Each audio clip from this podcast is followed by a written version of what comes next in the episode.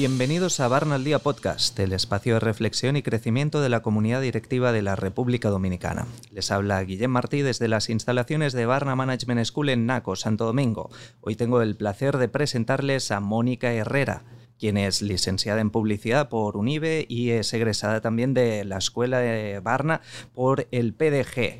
Es actualmente consultora de estrategia de comunicación y branding. De hecho, tiene más de 25 años de experiencia desarrollando marcas y liderando equipos de comunicación. Bienvenida, Mónica. ¿Cómo estás? Feliz, Guillén, de la invitación de estar aquí compartiendo con todos los oyentes estas experiencias.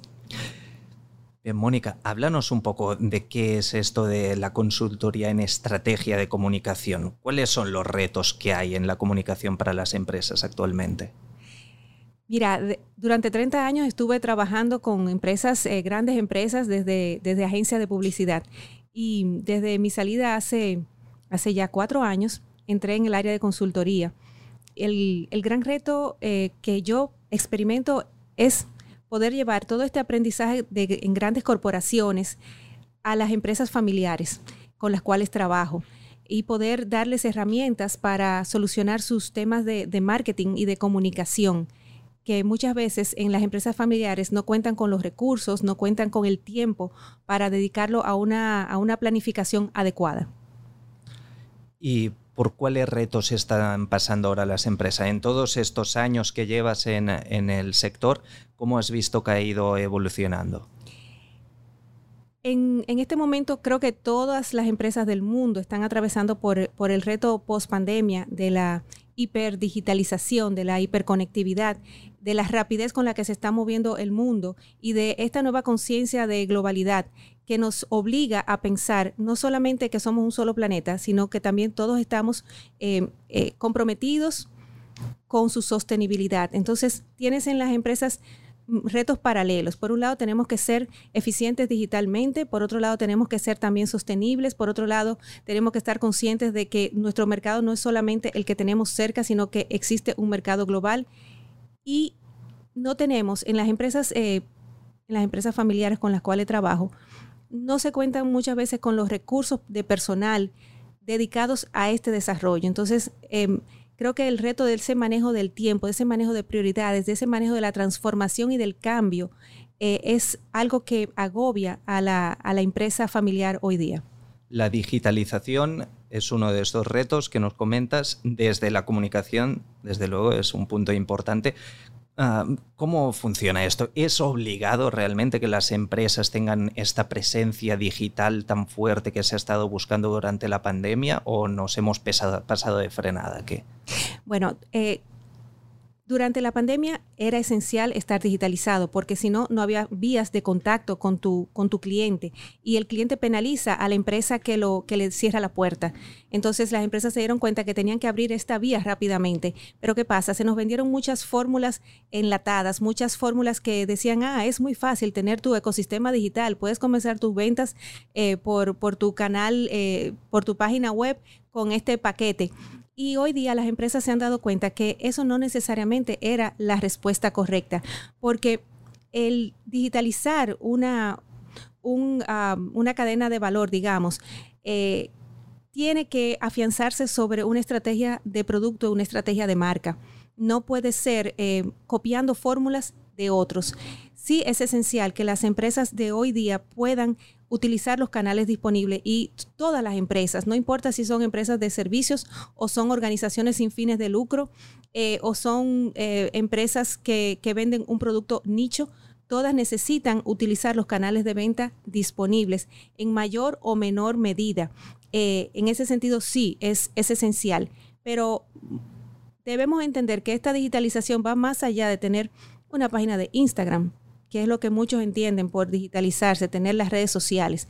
No, las redes sociales solas no, no completan esa, ese círculo eh, digital. Necesitamos una página web y necesitamos tener las herramientas que gestionen ese flujo de clientes que llegan a través de todos estos puntos de contacto. Y aparte de vender el producto, también tenemos que ser capaces de escuchar al cliente para tener la retroalimentación que antes teníamos en las tiendas. Y si ahora lo hacemos virtual, hay que desarrollar esta parte, si no nos quedamos cortos. Claro, y ahí enlazamos con otro tema que es grandísimo y que es la parte de, de data, de colección de data que hacemos con con esa información.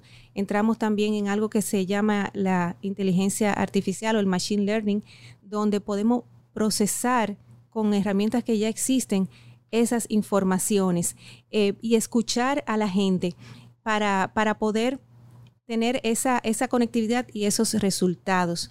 Por decirte un ejemplo, eh, durante mis años en agencia, siempre pensábamos que la prioridad era lanzar la campaña y que al final del año, pues los resultados de la empresa nos dijeran nos fue bien, gracias agencia por, por colaborarnos. O nos fue mal, la agencia tiene que mejorar sus estrategias de comunicación. Al salir de allí y entrar ya en la parte de consultoría y entrar en lo que es eh, las, los beneficios de trabajar con un CRM y de trabajar con una automatización de, embudos eh, de, de venta, me doy cuenta que hoy día la mejor manera de, garantizar que tus acciones en el mundo digital no se pierdan es contar con las herramientas adecuadas. Y todavía en nuestro país falta mucho. ¿Falta mucho qué? ¿Conocimiento, dinero, recursos? Todo, todo. All of the above. Nos faltan personas capacitadas, pero esas personas necesitan ir a instituciones académicas a capacitarse. ¿Y se está dando esta capacitación en el país? Se está obteniendo online en instituciones de fuera. Em, en algunas, eh, ocasionalmente aquí en las formales todavía no estamos hablando de Customer Experience Automation. Todavía eso hay que, se aprende con las mismas aplicaciones que uno contrata. Eh, entonces falta ese personal que se pueda capacitar em, y falta en las empresas destinar esos recursos, entendiendo que si hacer un, comenzar un proyecto de CRM es largo, es tedioso, pero una vez que está organizada, que tu base de datos está segmentada y que ya estás automatizando tus mensajes de venta, eso corre automatizado solo. Entonces, eh, sí, nos falta completar esa cadena. La digitalización era uno de los retos que mencionaste. Otro era la sostenibilidad. En comunicación, supongo que toda esta ola de sostenibilidad que ha ido llegando en los últimos cinco años, eh, también se tiene que tener en cuenta para adaptar el mensaje. Claro, claro. Yo siempre digo, eh, yo fui publicista durante 30 años y después me arrepentí. me confesé y pedí perdón, porque...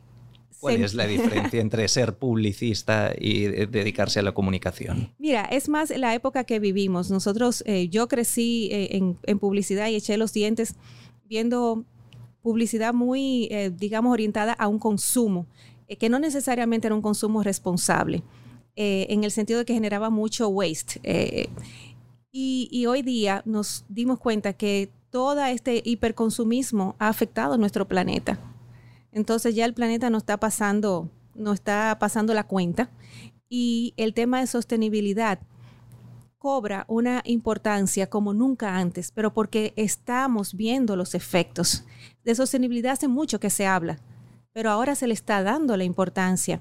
Eh, y es, creo que todas las empresas deben comenzar a revisar sus, eh, sus planes de negocio, sus cuadros de mando, para analizar qué, qué tanto se ve presente el elemento sostenibilidad, no solamente la sostenibilidad ambiental, que es muy fácil eh, tú apadrinar un proyecto y decir, ah, yo estoy haciendo sostenibilidad y responsabilidad eh, ambiental, pero también la sostenibilidad de tu negocio, eh, tu impacto en la comunidad, cómo es tu relación con, con tu personal. Una cosa es la filantropía, que es ganar dinero de la forma que sea, más o menos responsable, y después entregarlo para que otro arregle lo que tú has dañado, es filantropía. La otra es tener un modelo de negocio sostenible.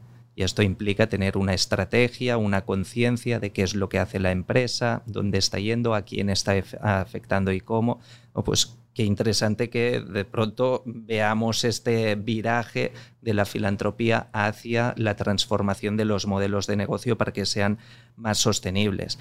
pero entiendo que aquí también hay un, riesgo, ¿no? Si una empresa dice, no, yo quiero empezar a, ser más sostenible y contrata un equipo de comunicaciones, hay el riesgo de que se empiece a comunicar la preocupación por la sostenibilidad antes de implementar acciones que mejoren la sostenibilidad. Y a esto le llamamos greenwashing.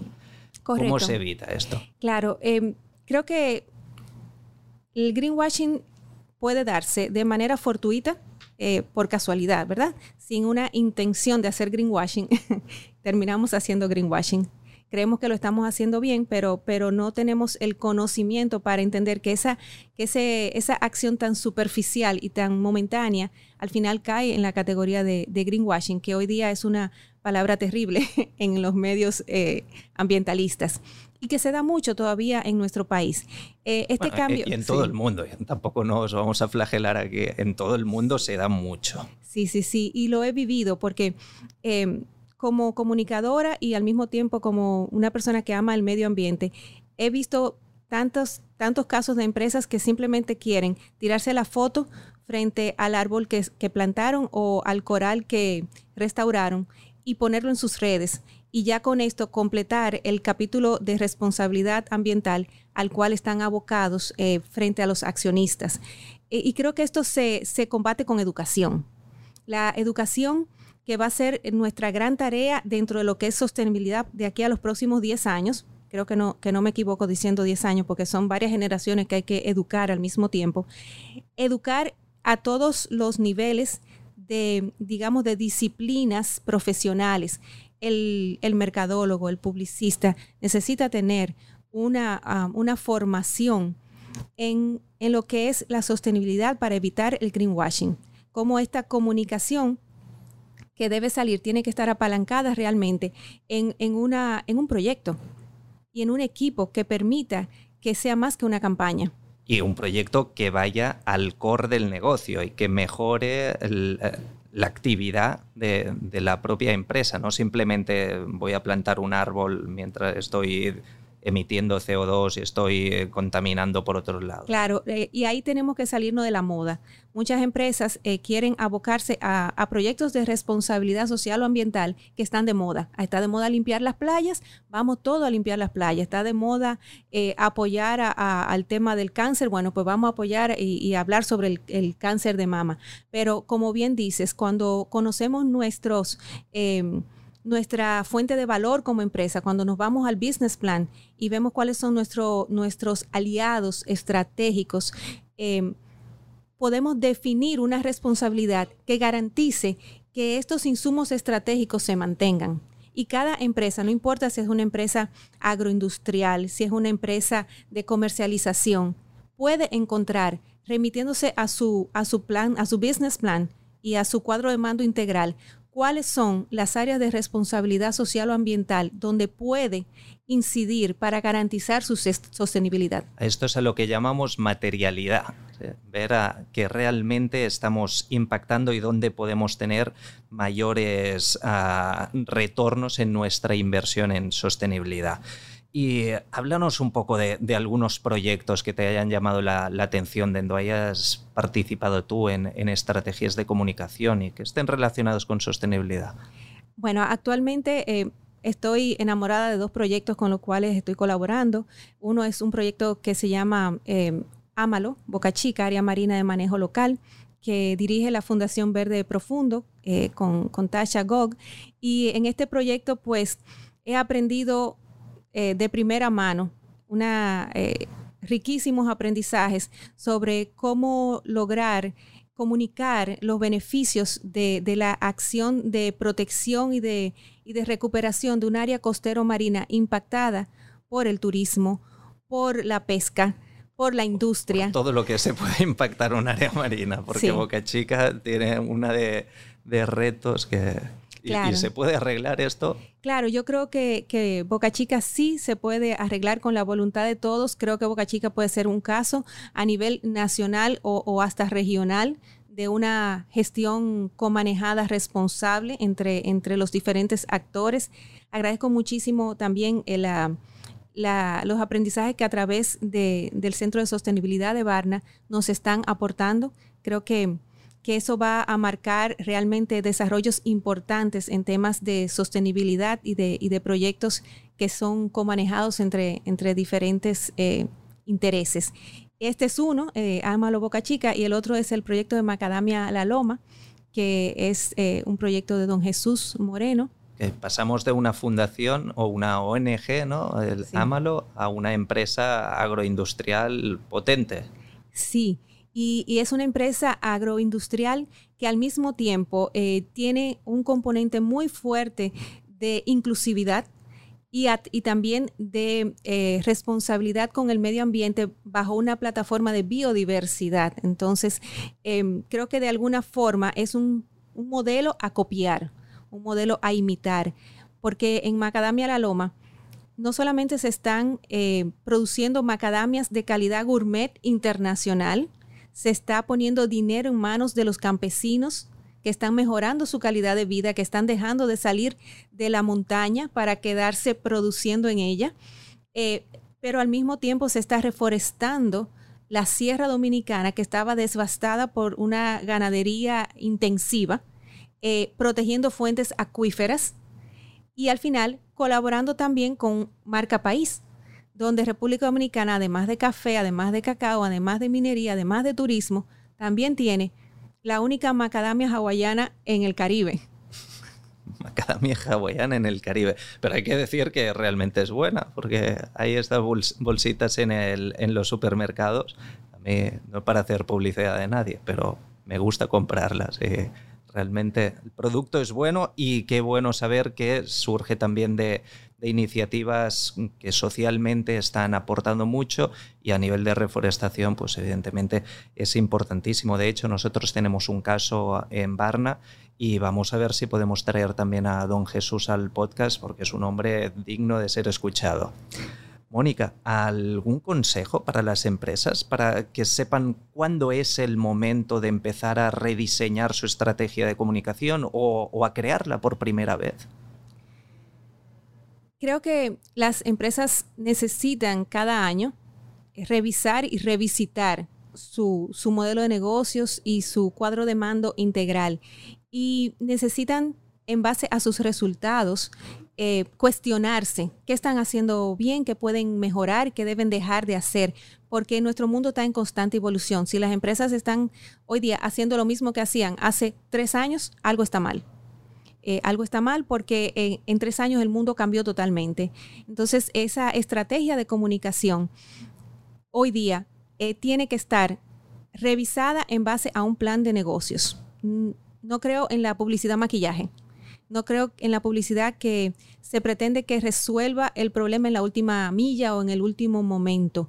Eh, creo en, en esa comunicación que nace realmente de conocer quiénes son cuál es tu producto y quiénes son tus key stakeholders y tu, y tu público meta. Y así sí da resultado. Es una, revisión que ya eh, en la operación se debe hacer anualmente, pero que en cualquier momento que tú sientas que las cosas no están funcionando, debes remitirte y hacerte la pregunta, ¿cuándo fue la última vez que vi mi modelo de negocios? ¿Hace cuánto? Ah, lo hiciste hace 20 años, cuando iniciaste la empresa, hace 15, hace 10. Si ya hace dos años que no has vuelto a mirar tu, plan de negocios, hazlo, porque vas a encontrar muchas cosas eh, que mejorar. O empieza en la estrategia de la empresa la comunicación. La comunicación nace Muy interesante en la estrategia de la muchas veces eh, lo que tú dices, ¿no? La planteamos al final, cuando ya tenemos todo preparado y cuando necesitamos ya sacar un producto, una campaña, buscamos algún experto que nos haga los logos, los dibujitos y trate con los medios, pero no, como nos dice Mónica, empecemos desde el principio, desde la estrategia de la misma empresa para ver cómo se tiene que comunicar. Pues bien, Mónica, muchas gracias. ¿Tienes algunas últimas palabras para nuestra audiencia? ¿Algún último consejo? mi, bueno, mi principal consejo es que estos son momentos de, mantenernos formándonos, de volver a, aprender todas estas cosas nuevas que, están eh, en el ambiente y que son las herramientas que nos van a permitir como personas, como empresas, como líderes, poder crecer y guiar a otros hacia su crecimiento. Y, bueno, de la mano con, con Barna, que tiene toda la formación directiva con, herramientas que realmente nos, nos permiten ver lo que está pasando en el mundo. Es, es una buena manera, pero fuera de esta cualquiera, eh, yo creo en, la, en, la, en el aprendizaje constante, en no dejar de aprender ni un solo día. Pues gracias por ser parte de este aprendizaje hoy.